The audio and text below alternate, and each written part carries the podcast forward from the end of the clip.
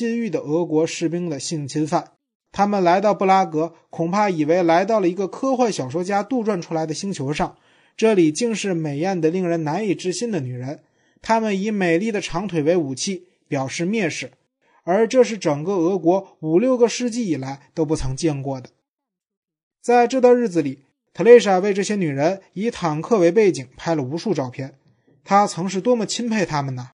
可她今天看到，同样是这些女人直冲冲地朝他撞来，气势汹汹，心怀恶意。她们高举的不再是旗帜，而是雨伞，但同样是那么骄傲。对外国军队，对不可让道的雨伞，他们随时准备发起同样猛烈的攻击。特蕾莎来到了老城广场，广场上矗立着朴素庄严的泰恩大教堂。还有排列成不规则四边形的巴洛克式房屋，十四世纪的老市政厅，以前完全占据广场的一方，但在二十七年前成了一片废墟。华沙、德累斯顿、科隆、布达佩斯以及柏林均在上一次战争中惨遭破坏，但这些城市的居民不忘重建家园，无比用心地恢复古老城区的面貌。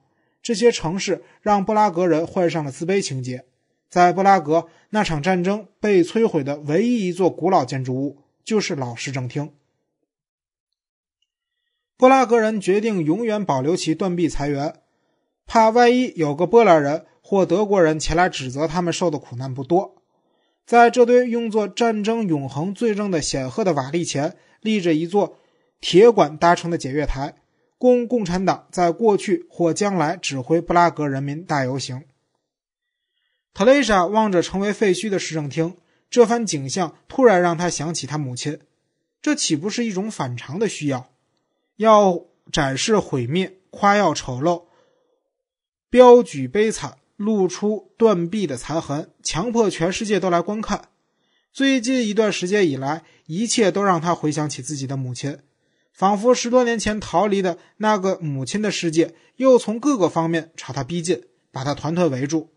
所以吃早饭时，他才会说出当年母亲读他的秘密日记，惹得全家捧腹大笑的事。朋友小酌间的交谈都被拿到电台去公开播放了。这只能说明一点：世界在变成一个集中营。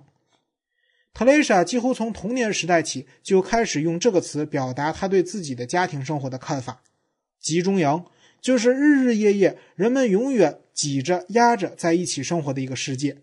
残酷和暴力只不过是其次要特征，集中营是对私生活的彻底剥夺。普罗恰兹卡虽在自己家里与朋友喝酒聊天，但却无处躲避。他是活在集中营里。特蕾莎以前和母亲住在一起，也是活在集中营里。从那以后，他明白了集中营绝无特别之处，没有什么值得让人惊讶的，而是某种命定的根本性的东西。来到世上，就是来到它的中间。不拼尽全力，就不可能从中逃出去。排成梯形状的三排长凳，女人们坐在上面，挤得一个挨着一个。一个三十来岁的女人，长着一张十分标致的脸蛋，坐在特蕾莎身边，一个劲儿的出汗。她肩膀下面垂着两个大的难以置信的乳房，身体一动就直晃荡。她起身时。特蕾莎注意到，她的后臀也像两个巨大的皮带子，与那张脸蛋毫无共同之处。也许这个女人，她也久久站在镜前，凝望着自己的身体，想透过身体瞥见灵魂，就像特蕾莎从童年时起就一直尝试的那样。以前，特蕾莎确实傻傻地认为身体能反映灵魂的特征，可是，一个酷似挂了四个大皮带的衣帽架的灵魂。又该有多么可怕！特蕾莎站起来去冲淋浴，接着她走到外面去透透气。外面一直在下毛毛雨。他走到伏尔塔瓦河面上方伸出的栈桥上，桥有几米见方，四周是高高的木板壁，以保护女人避开城市射来的目光。他低下头来，忽然看到水面上正是他刚刚正想着的那个女人的脸。那个女人朝特蕾莎微笑着，她长着秀气的鼻子和栗色的大眼睛，目光很孩子气。他走上扶梯，在柔和的面孔下面是两个直晃荡的大皮带，把冰冷的小水珠甩得到处都是。特蕾莎走进屋去穿衣服，她站在一面大镜子前。不，她的身体可没有什么可怕的地方。她的肩膀下面没有大皮带，两只乳房可以说相当小。以前她母亲常笑话她乳房不够大，没有应有的那么大，这使他产生了某种自卑情绪。直到托马斯来了，才把他解救了出来。现在他可以接受他们的大小了。但他仍然不喜欢乳头周围太大太深的乳晕。如果他可以设计自己的身体，他想要那种不起眼的精致的乳头，在乳房的圆拱上微微突出，其颜色与皮肤其他部分机接一体。可他那深红色的大把心令他觉得像是乡村画家应饥不择食者的要求画出来的幅画。特蕾莎审视着自己，心里想。要是自己的鼻子每天长长一毫米会怎么样？过多长时间自己的脸会变得让人认不出来？如果他身体每个部分在变大或缩小，直至变得与特蕾莎毫无共同之处，那他还是他吗？还会有另一个特蕾莎吗？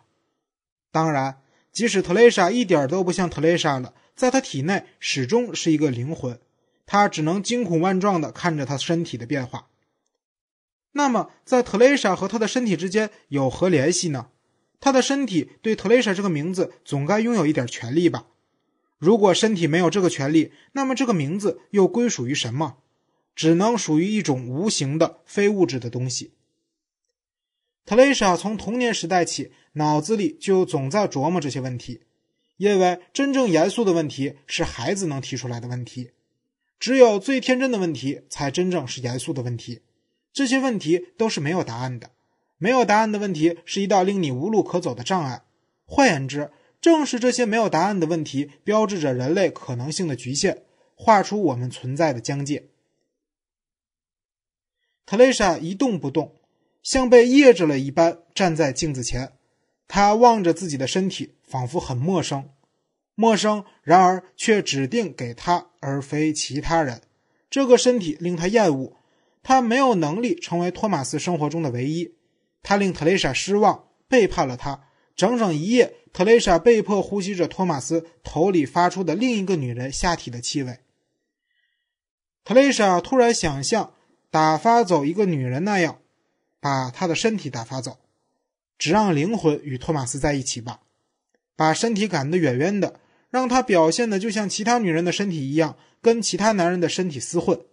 既然他的这个身体不能成为托马斯生命中的唯一，那么他就输掉了特蕾莎一生中最大的战役。好吧，让他走开吧，这身体。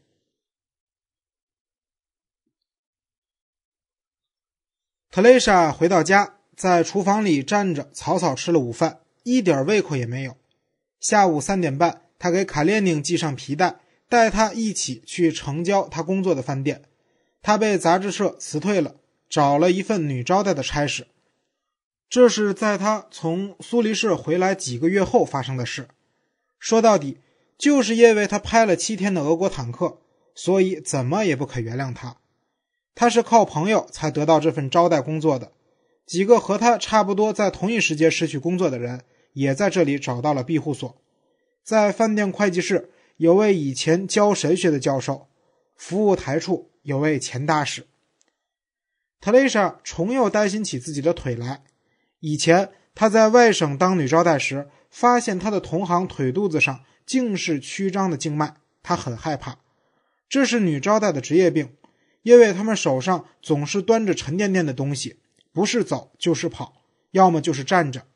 现在的工作倒没有以前在外省时那么累人。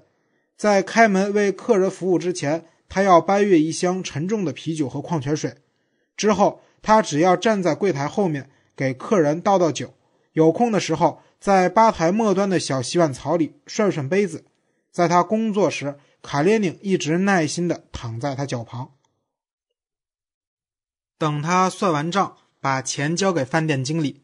午夜已过，他先过去对值夜班的大使道声晚安。在服务台的长柜台后有扇门，门后是个凹室。正好摆得下一张窄床睡觉，凹室的墙上挂着几张镶边框的照片，照片上可以看到他和许多人在一起。